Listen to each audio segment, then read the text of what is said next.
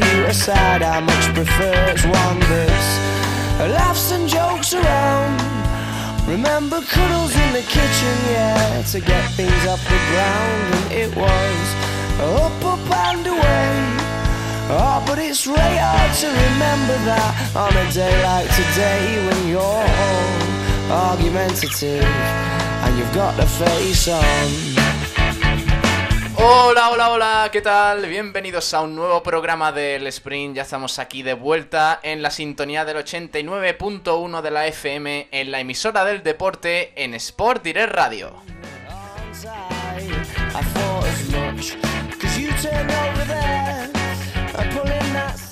Yo soy Pablo Gilmora y os agradezco mucho que estéis ahí con nosotros al otro lado escuchando este programa donde repasamos un poquito toda la actualidad del polideportivo y hoy además con un programón, ¿eh? porque vamos a empezar hablando de Davidovich que ayer consiguió una victoria fundamental y, espectacular, ahora lo comentaremos y también repasaremos un poquito de fútbol base con Antonio Roldán, hablaremos del Unicaja femenino con Tomás Medina, entrevistaremos a tres entrenadores de fútbol sala por, por la fase de ascenso a Segunda División B, que luego eh, lo presentaremos, lo hablaremos todo más distendidamente con Nacho Carmona.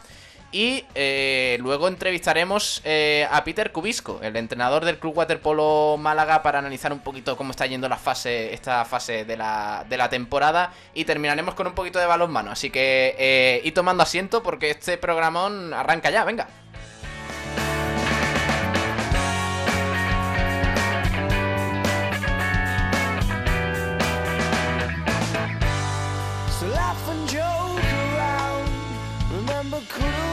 The kitchen, yeah, to get things off the ground, and it was up, up and away. Oh, but it's really hard to remember that on a day like today when you're all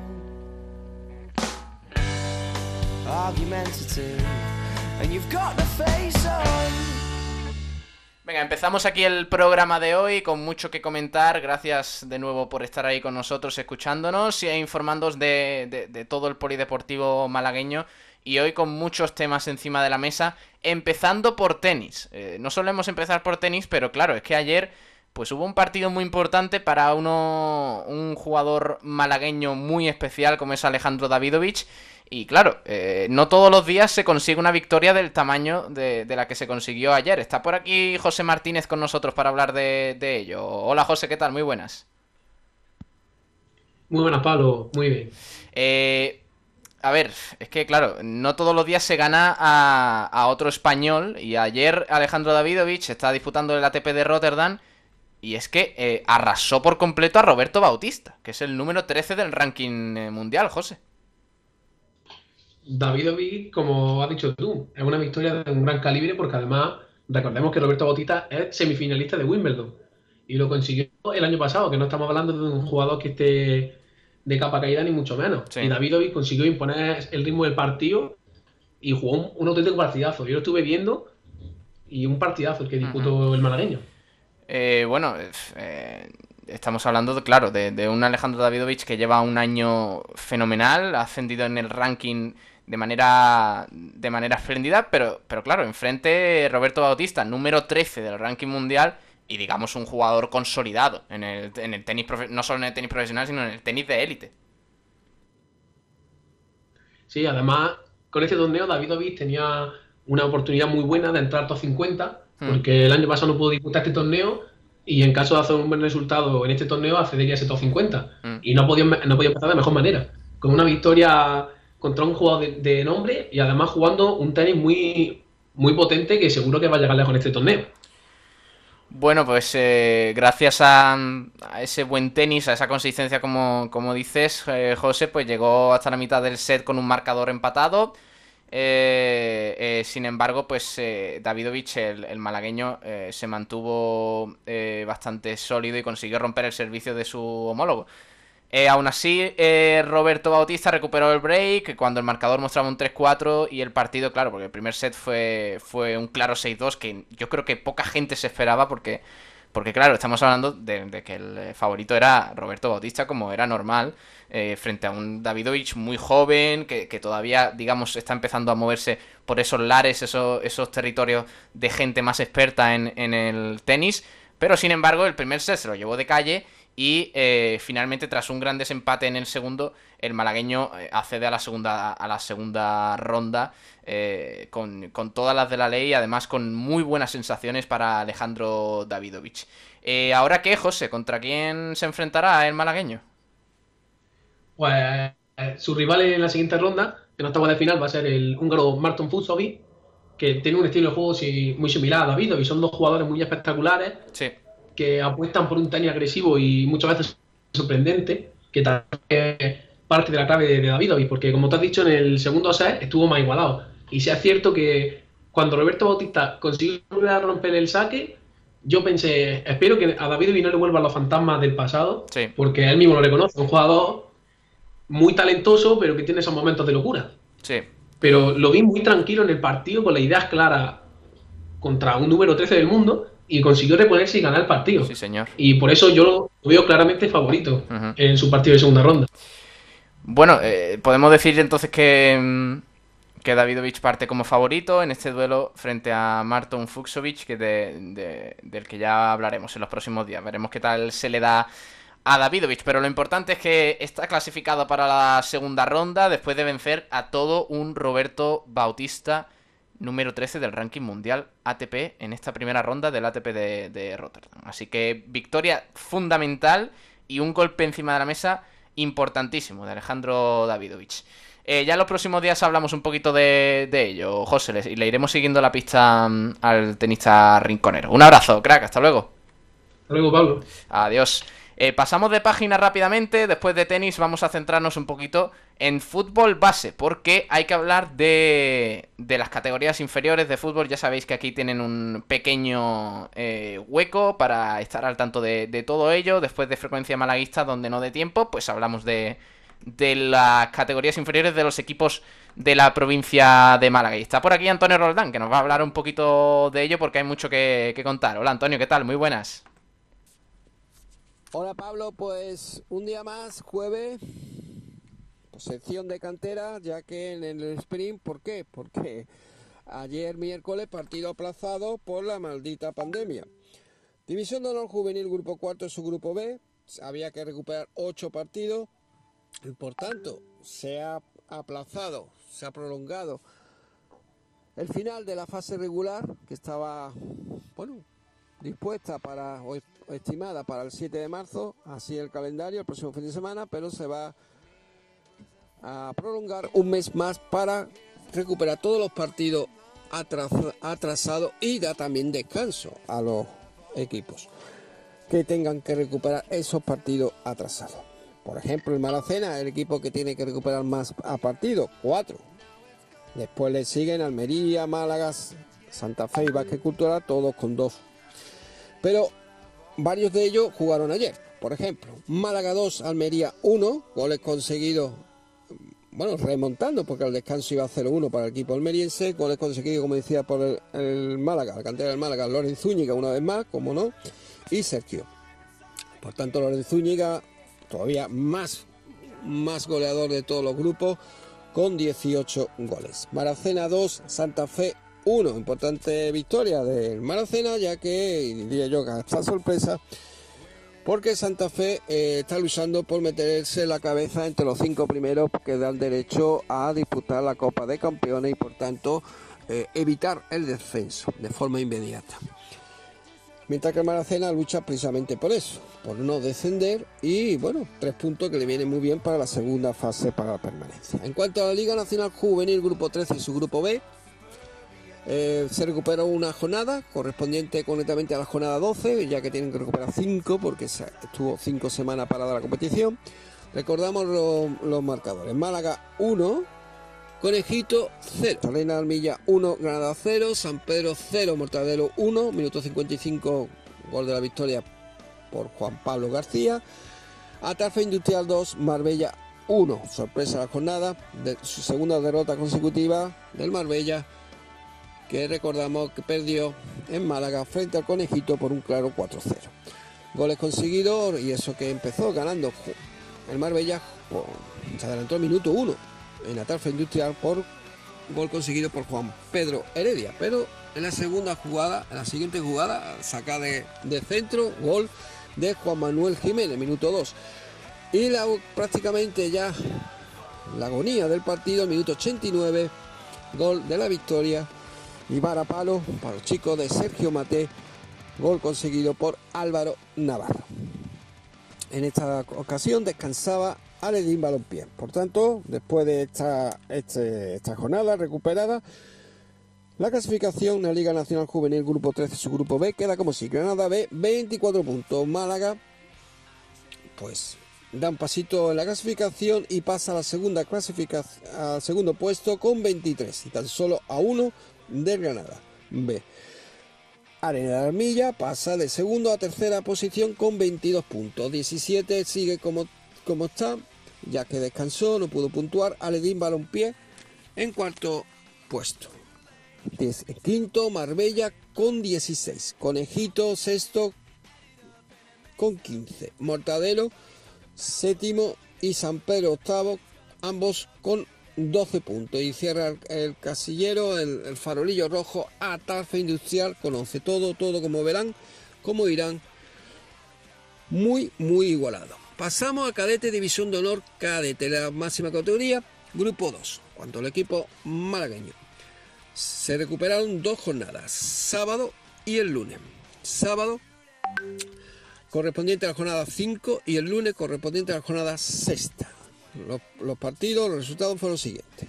Sábado 27, San Félix 1, Wii Fútbol Club de Granada 2, Almería 1, Málaga 3, Atlético Jaén 2, 26 de febrero 2, Tiro Pichón 1, La Cañada Atlético 1, Granada 2, Puerto Malagueño 1.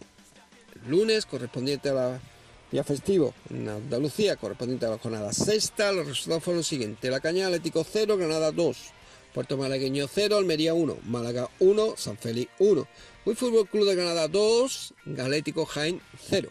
26 de febrero 2, Tiro Pichón 0. La clasificación de la cadete División de Honor, máxima categoría, nivel autonómico, queda como sigue. 15 puntos, líder Granada. La Cañada Atlético 9. Málaga 8. Muy Fútbol Club 8 también. 26 de febrero 6. Hasta aquí los 5 primeros. Ahora tres equipos igualados a 5 puntos. Por este orden, por mejor diferencia de goles. Puerto Malagueño, Tiro Pichón y 26 de febrero. Ambos, repito, trío de equipos malagueños con 5 puntos. Le sigue, ojo, Almería con 4. Sorpresa. Y el último clasificado, también ojo, San Félix con tan solo un punto.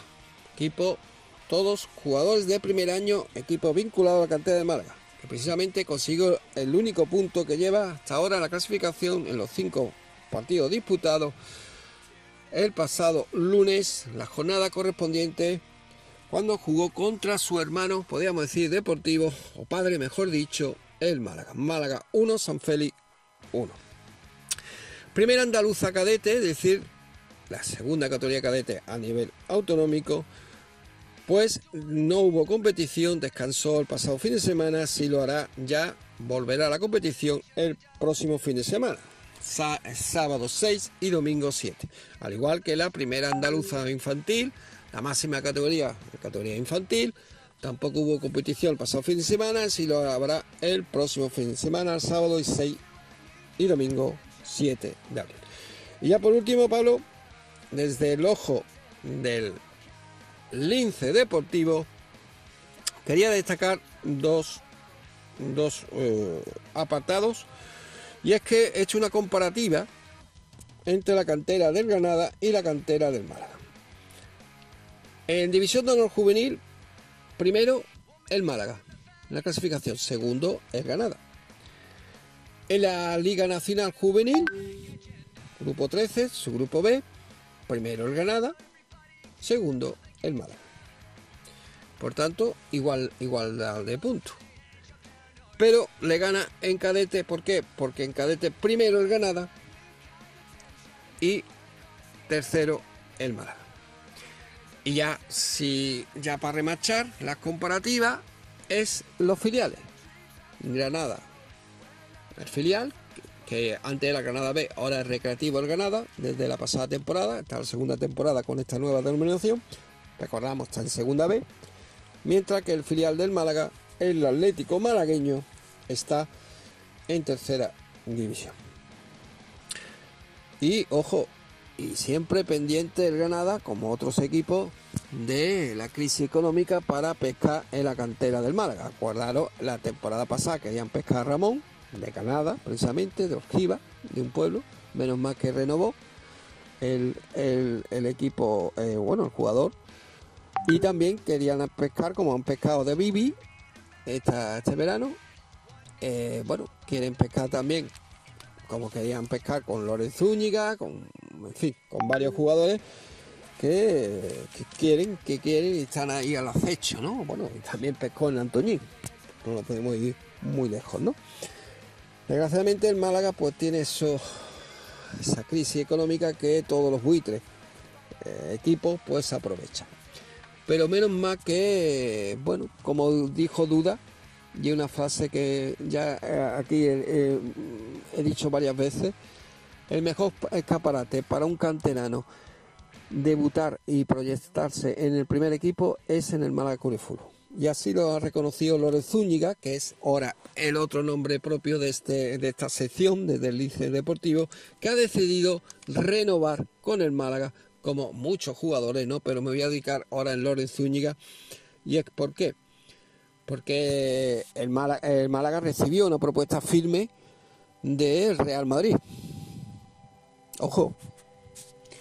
Y también seguimiento de varios equipos mm, españoles, pero con ninguna propuesta firme todavía, oferta firme, como por ejemplo el Atlético Madrid, Sevilla, Betis, Villarreal.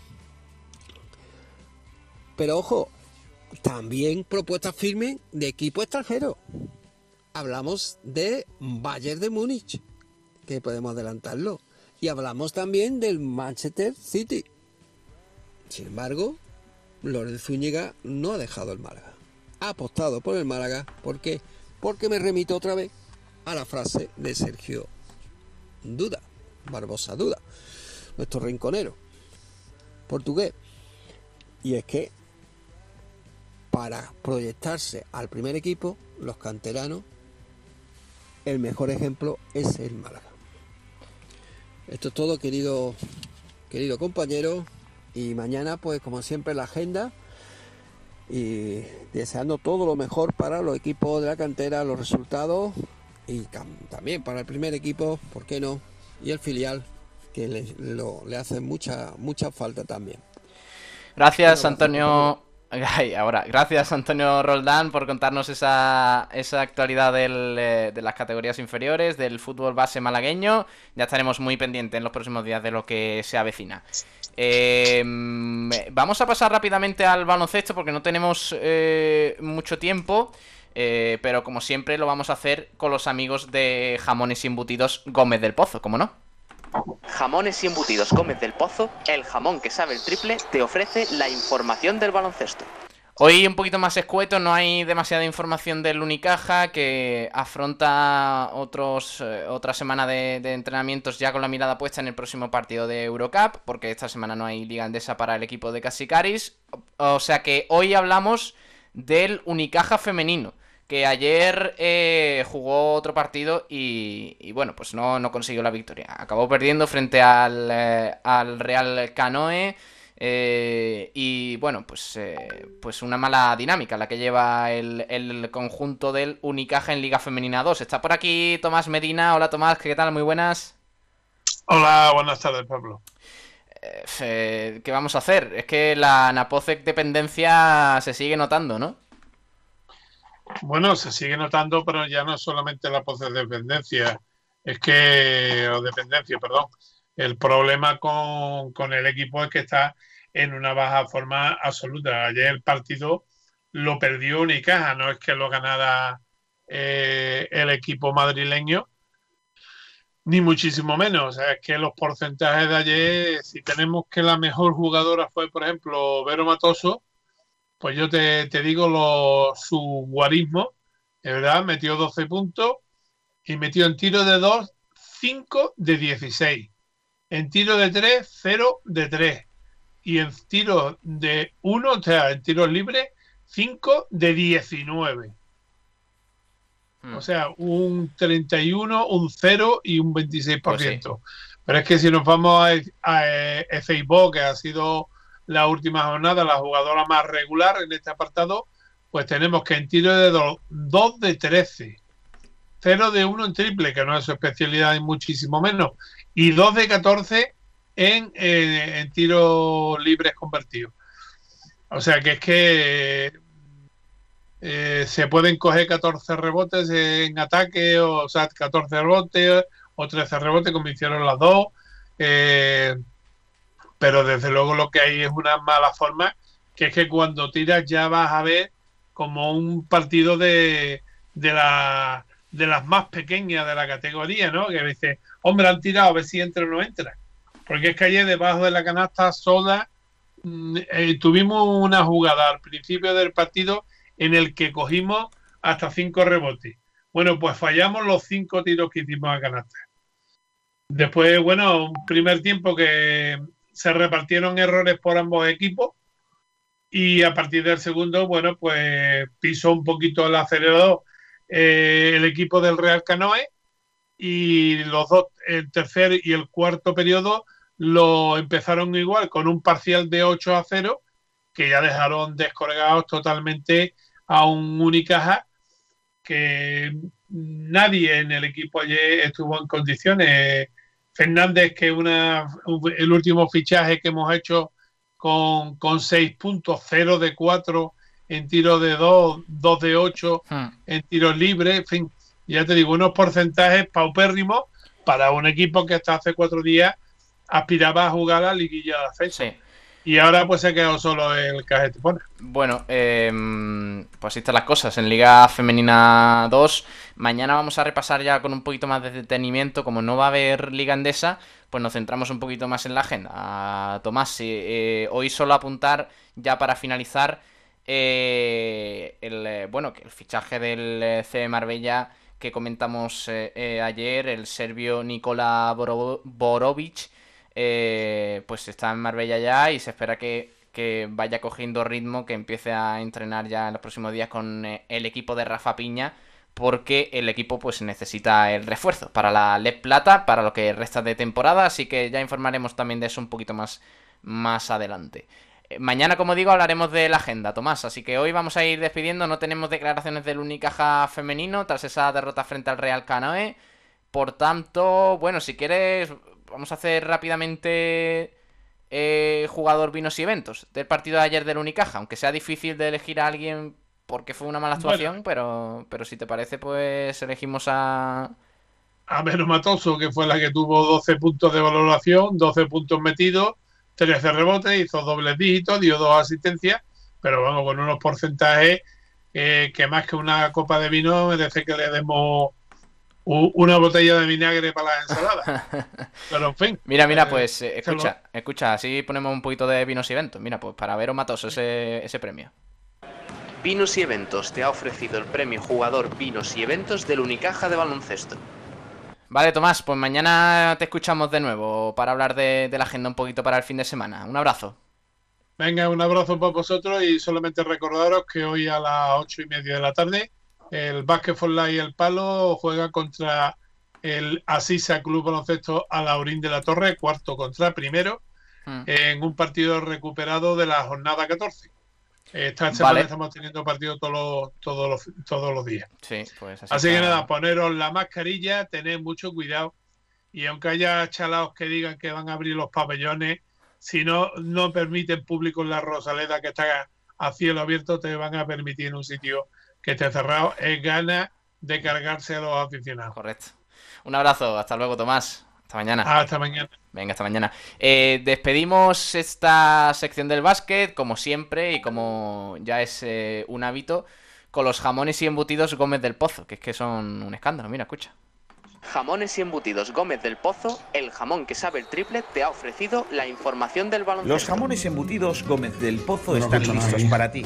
Te están esperando con el mejor sabor, con todo el aroma y calidad que nos caracteriza. 50 años dedicados a ofrecer la mayor selección en nuestros productos hemos aunado la tradición y el buen hacer de los artesanos y la vanguardia de las nuevas tecnologías al servicio de la industria. Jamones, embutidos, quesos y aceites premium de oliva virgen extra. Entra en gómezdelpozo.es y conoce nuestros productos y ofertas. Gómez del Pozo, mete la pata de jamón, pero que sea Gómez del Pozo.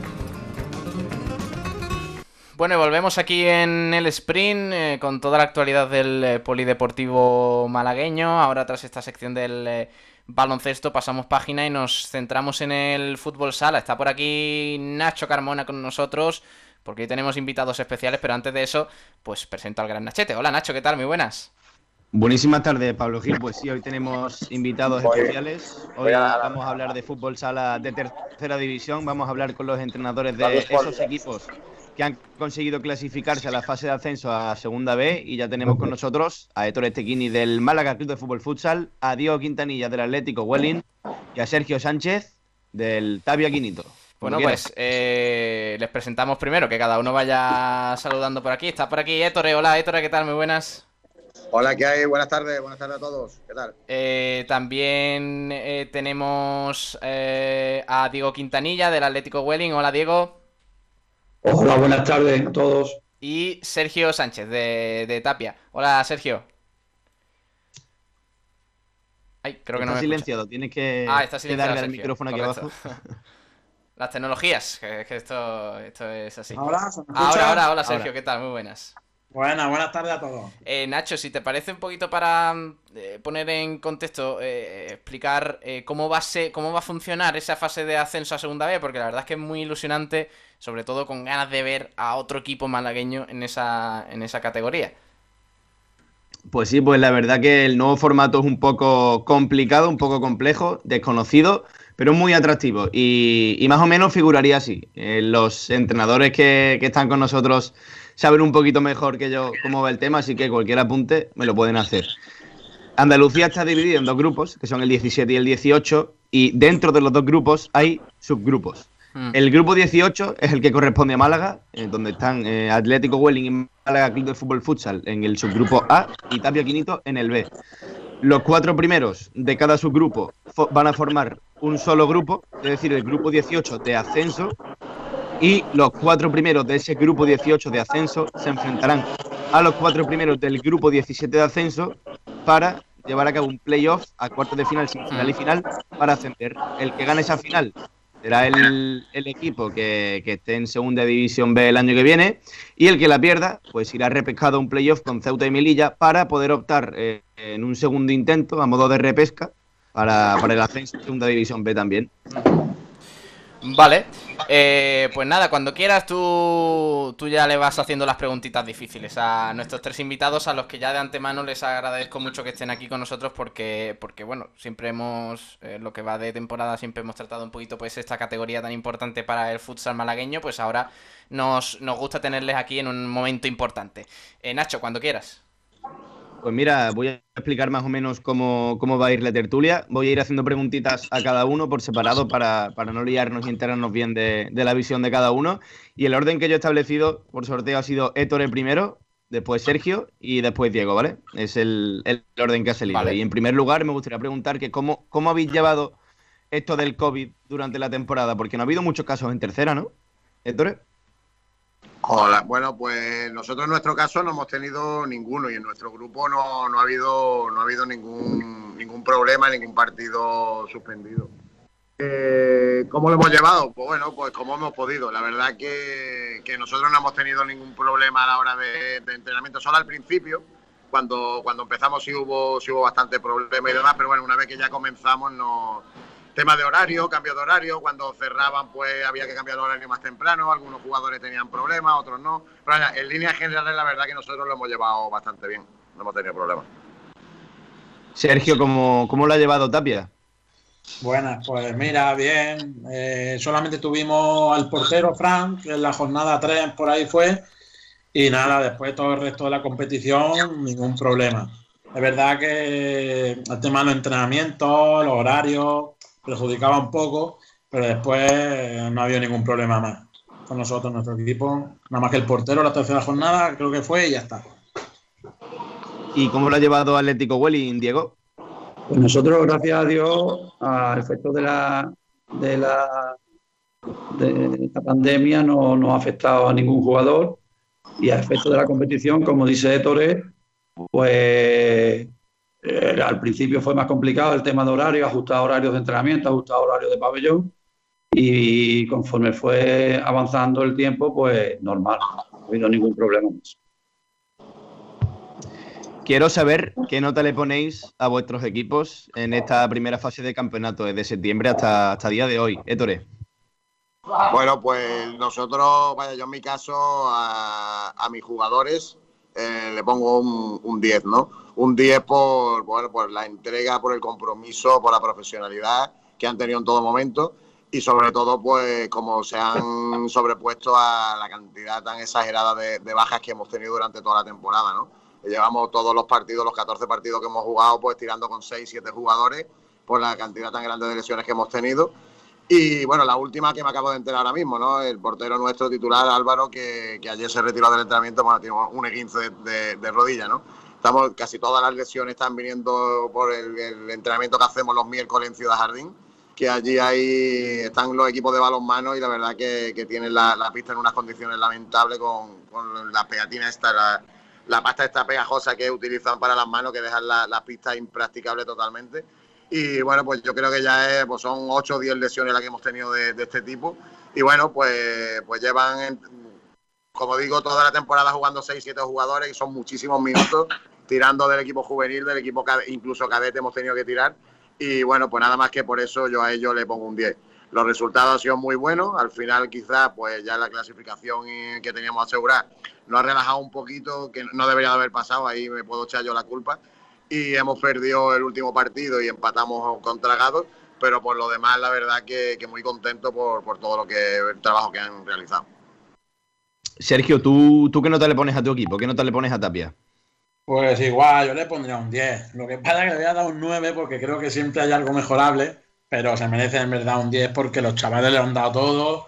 Eh, es un primer año de, creo que menos un jugador, todos los demás nunca habían jugado en categoría nacional. Entonces, pues sobre todo el nivel de intensidad de los partidos, de los equipos, pues eso lo han notado. Y por eso digo que yo le daría un 10, pero un 9 porque siempre hay algo que mejorar. Después, la verdad que hemos tenido suerte con las lesiones, no, no hemos tenido lesiones de a lo mejor de una semana solamente, no ha habido lesiones graves, quitando algunos partidos que algunos jugadores no han podido venir por trabajo, lo típico, viajes largos, no pueden venir, los demás todo muy bien, han comprometido todo bastante a la hora de entrenamiento y eh, no hay mucho que decir más de ellos, nada más que darle las gracias a los chavales y nada, que sigan compitiendo como están y, y ya está, y a disfrutar. Y Diego, ¿cómo, ¿cómo, valora la actuación de su equipo en esta primera fase del campeonato? ¿Qué nota le pone? Eh, mi valoración es bastante buena. Le pondría, como dice Sergio, un 9 porque siempre es, mejorable todo. Pero no hemos, como comentaba Dani Torres, nosotros también hemos tenido bajas laborales, hemos tenido sanciones, hemos tenido lesiones últimamente. Y ante todo eso y un equipo que no se esperaba que estuviera ahí, pues los jugadores han dado todo y como digo, eh, muy contento de cómo ha salido esta primera fase. Y os voy a preguntar ahora si os esperabais acabar clasificando para, la fase de ascenso, si era el objetivo, si ha sido una grata sorpresa para vosotros, ¿eh, Hombre, pues nosotros, yo tengo que reconocer que nosotros, nuestro objetivo principal desde, el principio de temporada es, el ascenso, ¿no? Sabíamos que, que, iba a ser muy difícil, eh, por la cantidad de, equipos bueno que hay, el nivel que hay este año, como ya se ha comentado y han comentado gente que ya muchos años, es la tercera con el nivel. Hola, ¿me escuchas? ahora, ahora, ahora. Sí, la tercera división con el nivel más alto de la historia, ¿no? Eh, ya no solo por los equipos que llevan muchísimos años en la categoría, sino los equipos nuevos como es el nuestro, como es Tapia, Eh, yo creo que Welling este año ha, dado un paso gigante hacia adelante y ha crecido muchísimo. Eh, equipos que vienen de abajo ya en otro grupo como son como Bailén, como...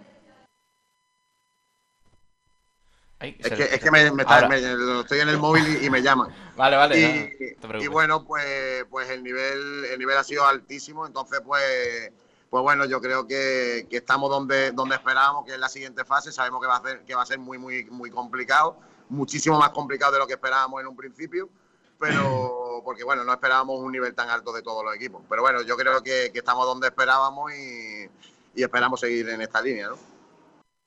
Sergio, ¿tú esperabas que Tapia acabara clasificándose para la fase de ascenso? Hombre, eh, sinceramente la ilusión siempre la tiene uno, ¿no? Y más sabiendo la plantilla que había. Pero, hombre, sabiendo el grupo que había, con Alendín, con Baenense, equipos que llevan muchos años en tercera división, eh, Baena, que había hecho, tiene un equipo de segunda vez con los fichajes que tiene, pues es verdad que no me lo esperaba, no me lo esperaba. Es verdad que no ha venido también muy bien eh, la retirada de Oguíjares, sinceramente. Que no ha venido muy bien. Pero bueno, yo creo que siempre hemos tenido la ilusión y las ganas, ¿no? Y los chavales, pues su primer año en tercera, pues han demostrado que son capaces de competir. Hemos, creo que hemos competido en todos los partidos, creo que hemos perdido nada más solamente tres partidos. Y, bueno, y ahora pues a disfrutar, soñar y, ¿por qué no?, hacer un buen papel, ¿no? Y el que nos quiera ganar, pues está claro que va a tener que correr mucho y, sudar mucho. Pero vamos a intentarlo, vamos a intentarlo competir en todos los partidos. Y Diego Quintanilla, ¿cómo, cómo, cómo le ha venido a Welling esta clasificación? ¿Si lo esperabais? ¿Si era el objetivo? ¿Si ha sido una sorpresa? ¿Cómo? Ah, eh, mi objetivo personal, en mi foro interno yo tenía pensado luchar por entrar entre los cuatro primeros. Pero conforme fue la competición transcurriendo y viendo que, oye, que el equipo evolucionaba muy bien, que los chavales nuevos se estaban acoplando, que los chavales nuevos se estaban acoplando muy bien y que los partidos los sacamos para adelante, oye, pues nos lo fuimos creyendo, creyendo y, y ahí hemos quedado terceros en la última jornada por distintos motivos, ya te digo que, pero hemos tirado toda la temporada segundo detrás del Málaga, de Héctor. Y muy cortito, esta respuesta muy cortita. Eh, ¿A qué equipo de la segunda fase le tenéis más respeto, le tenéis más miedo, entre comillas, de, de los que os vais a enfrentar? Héctor. Eh, ¿Puedes eh, repetir, por favor, que es que no te he escuchado al principio?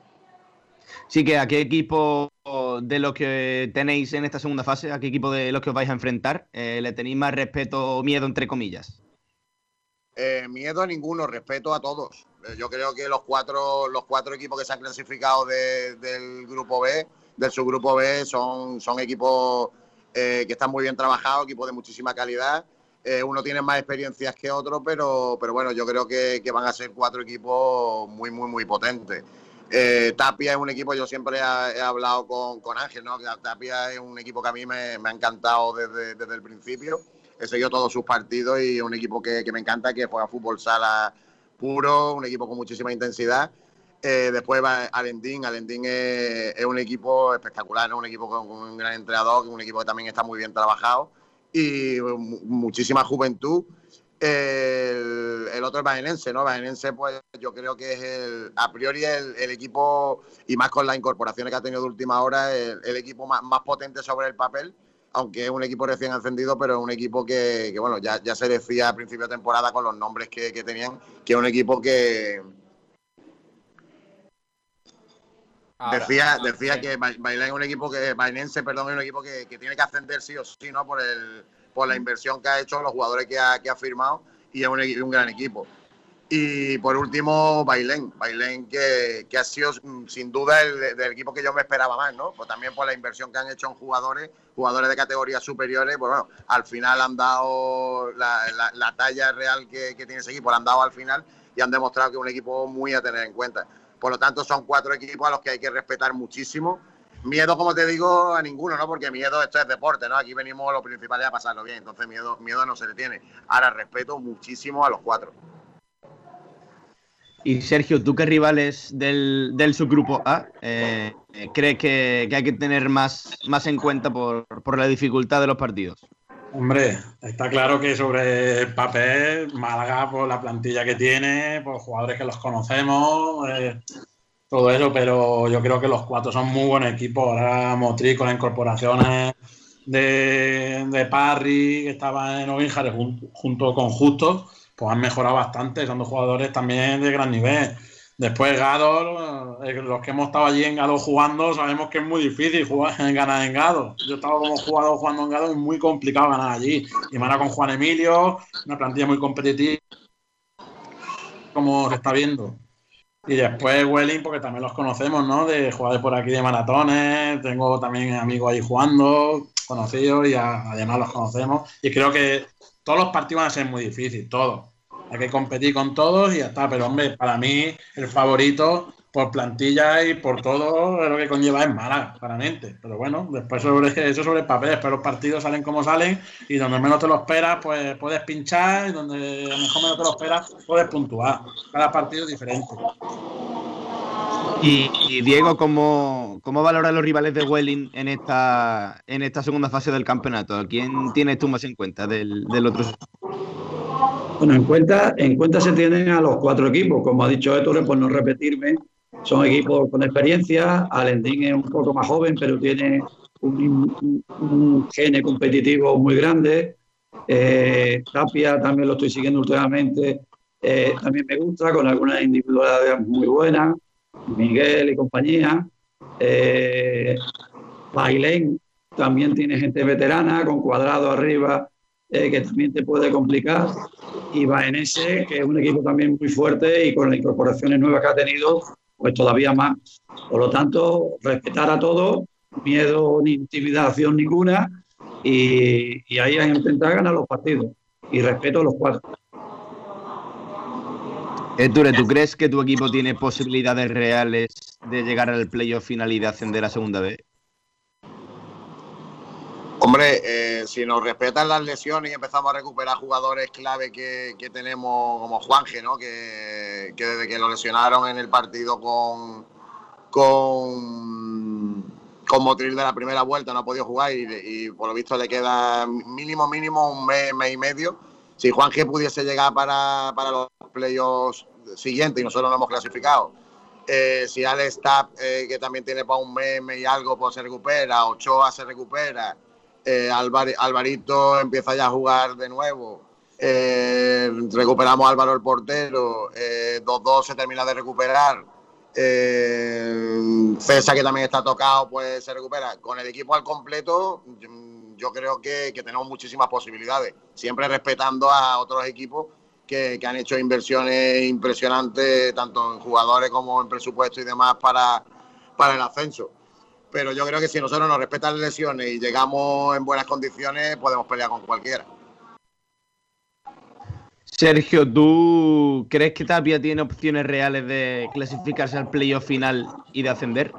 Uf, eso no viene muy largo nosotros, creo, ¿eh? ahora mismo lo veo muy lejano como he dicho antes, intentaremos luchar cada partido y con según vayan parando las jornadas, pues nosotros mismos veremos dónde tenemos el nivel y hasta dónde podemos llegar. Intentarlo, ilusión, pues claro, lo intentaremos y jugaremos con ilusión y lo daremos todo. Y creo que nos marcará mejor según nuestro nivel. Eh, a ver cómo estamos y hay que ser sinceros, hay plantillas mejores que la nuestra. Pero bueno, esto es fútbol y vamos a intentarlo. ¿Por qué no? no? Soñar, ¿no? Aunque sea un equipo muy joven, su primer año nacional, la ilusión creo que no nos va a ganar nadie.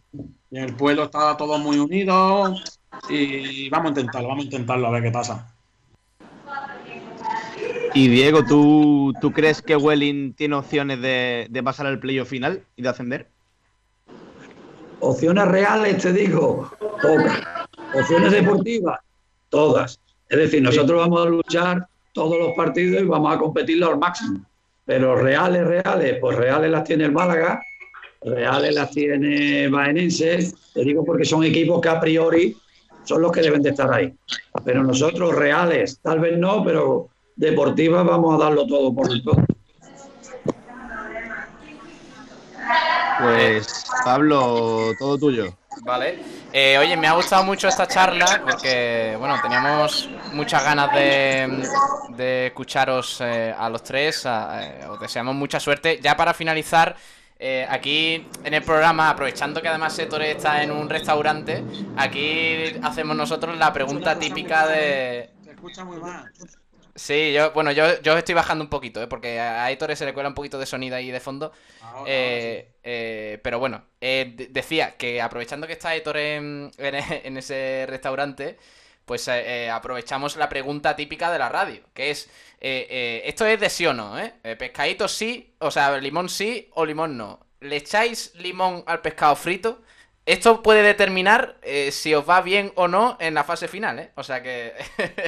Venga, empezamos rápidamente, ¿sí o no? Eh, Héctor, pesca... el Por limón al pe- por supuesto, por supuesto que no. Hombre, pero Héctor, por favor.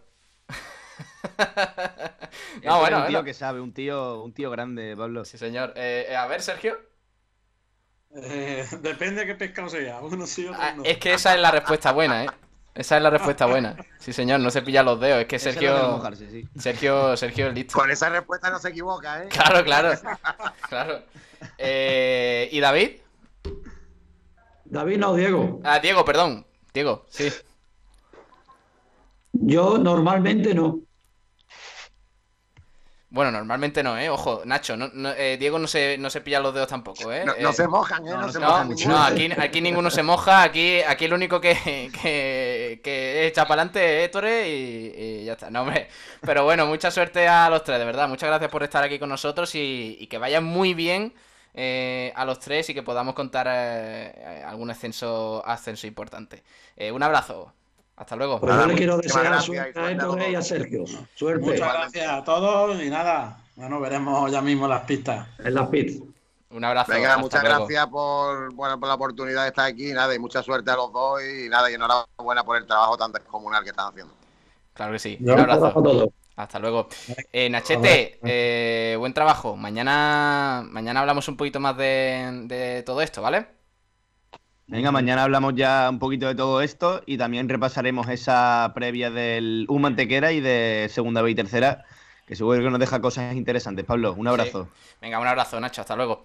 Eh, bueno, pues esa es la entrevista que hemos tenido aquí en el día de hoy, dedicado al, al fútbol sala, esta fase final de la tercera división que tenemos, de ascenso a segunda división B.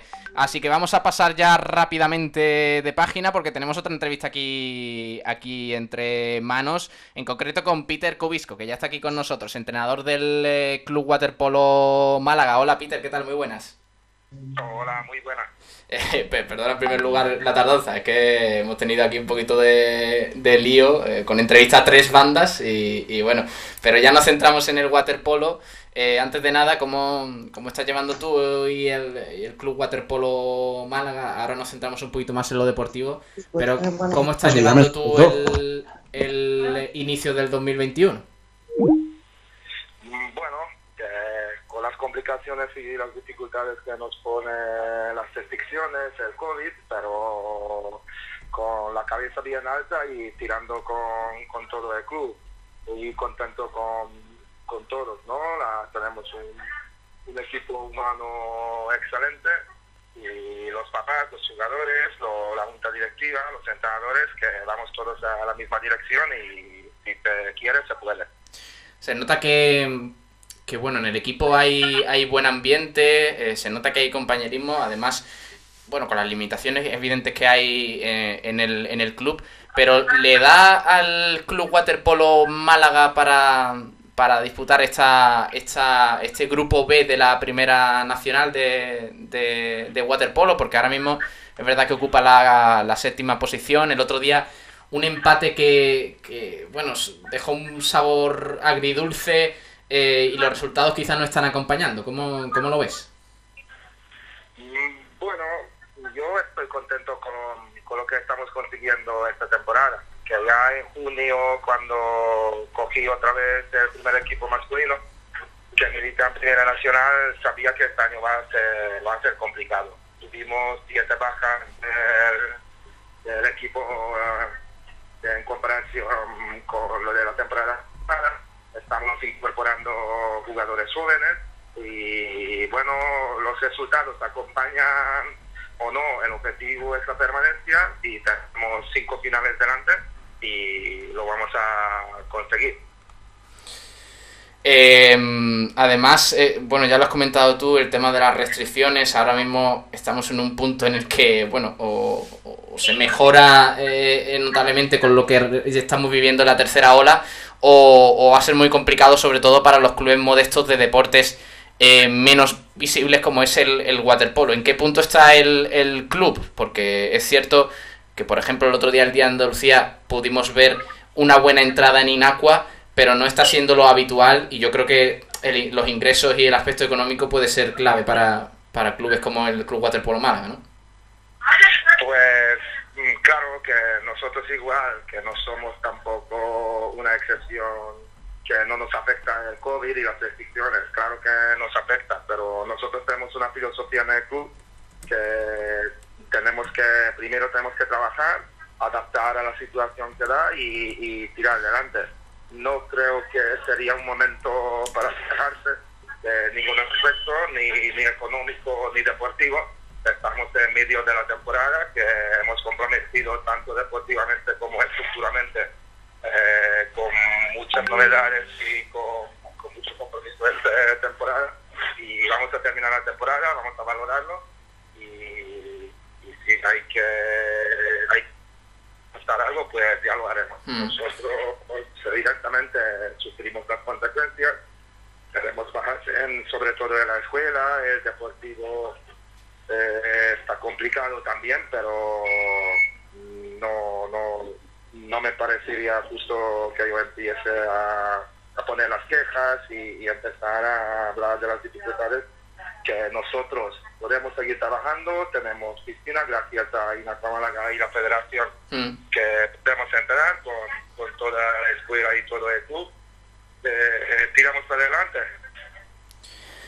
Eh, ¿Cómo estás notando tú los partidos como local? Porque eh, es cierto que, mm, eh, que sin tanta presencia de público quizás como en otras temporadas y con tanto nivel, porque estamos viendo equipos del nivel de, de Caballa, Ciudad de Ceuta, Montjuic, que son clubes yo creo que están en un peldaño superior.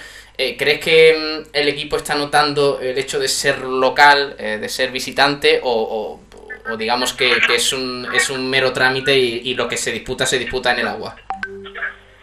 Eh, pues sí, em, se nota, que evidentemente se nota. Primero porque hay piscinas cuando, cuando jugamos fuera, que son por su, por su tamaño no son reglamentarias, pero se puede jugar, o sea que imagina que nosotros estamos acostumbrados y nos beneficia de jugar en un campo de 30 por 20 y el equipo de Ceuta, Poblenou y hay algunos más que tienen no tienen una piscina tan grande y esto esto nos perjudica en este sentido, ¿no?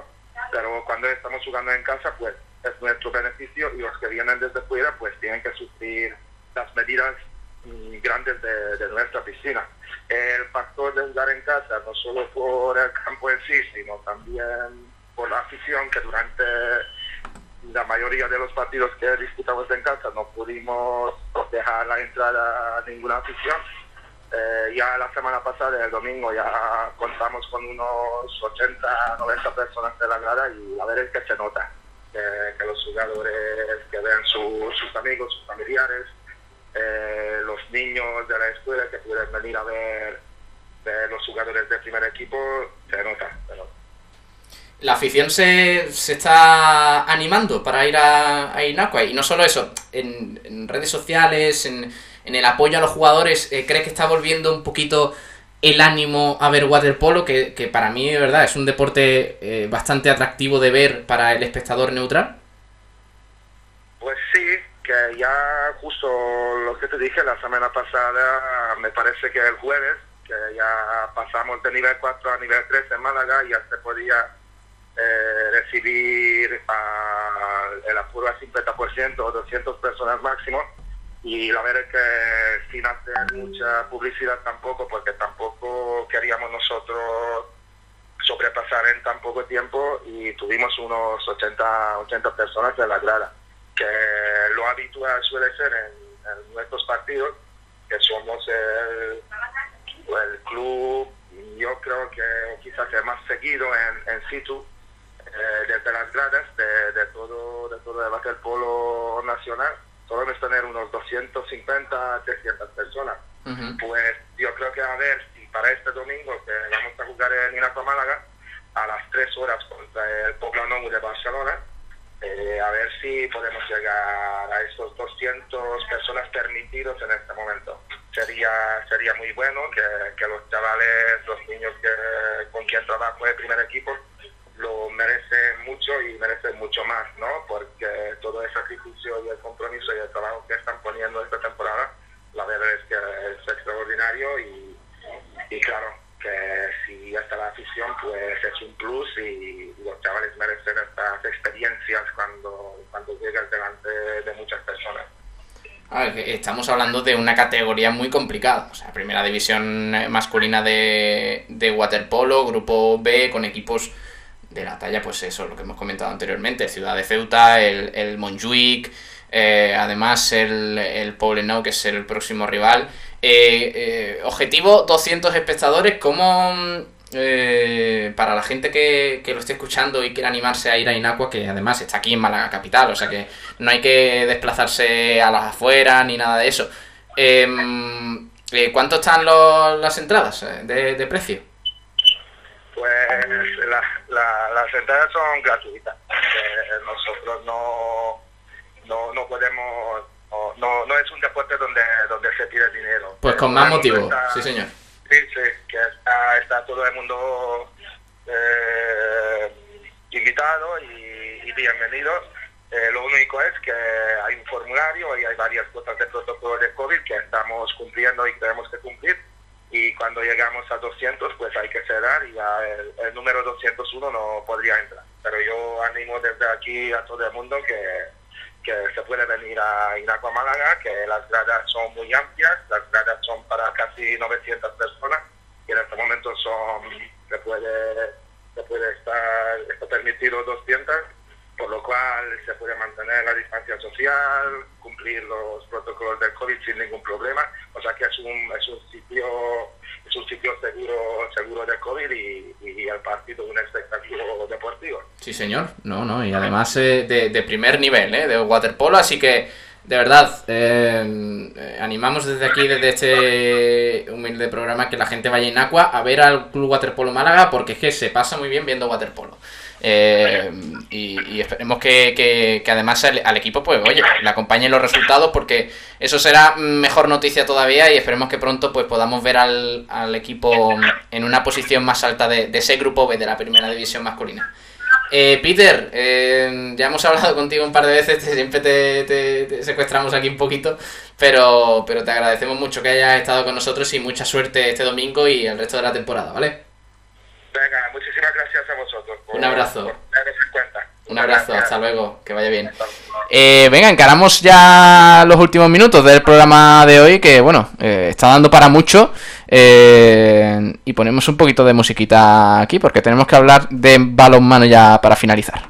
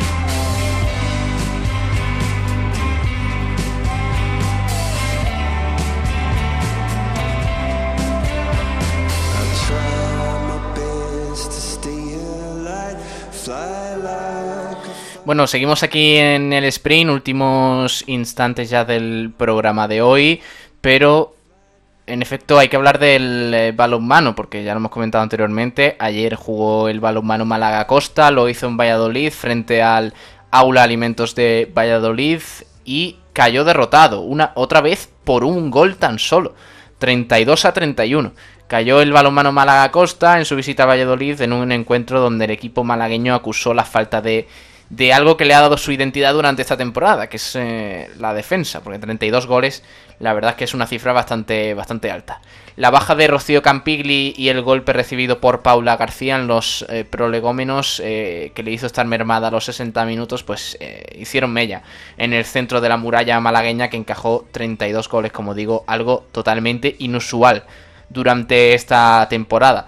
Eh, es verdad que los primeros 20 minutos fueron de muchas alternativas, sin haber ningún dominador en el juego. Si el Rincón Fertilidad eh, Málaga eh, conseguía finalizar su jugada, era quien iba por delante, mientras que, sus errores eran aprovechados por el equipo vallisoletano para montar rápidas contras que le ponían por delante y que si no se iban en el electrónico, pues era por culpa de las grandes paradas de Virginia Fernández, que de nuevo estuvo bastante, bastante acertada. Em, de esta forma, pues nueva derrota para el balonmano Málaga Costa con, eh, con, una gran salida de vestuarios en el segundo tiempo y un parcial de 1-5. Es verdad que el equipo malagueño consiguió igualar la contienda, 17-17. Eh, pero ese empate, eh, aparte de mantenerse, mantenerse durante varios minutos, finalmente fue el, el, Aula Alimentos de Valladolid quien se puso en ventaja en los últimos 10 minutos con 4 goles, 30-26 finalmente, pese a que el equipo de Suso Gallardo recortó eh, distancias hasta, eh, hasta tan solo un gol, pues la victoria cayó para el lado vallisoletano. Así que derrota del balonmano Málaga Costa. Mañana analizaremos un poquito más con Albert Brisek todo lo que se viene para el fin de semana para el resto de equipos.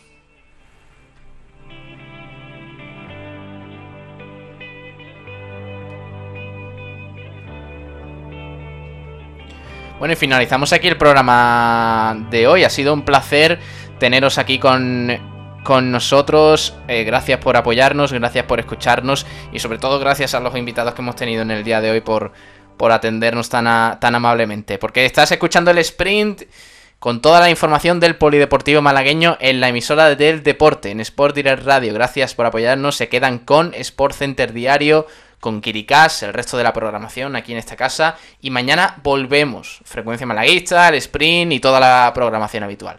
Muchas gracias, un saludo y que tengan muy buena tarde. Adiós.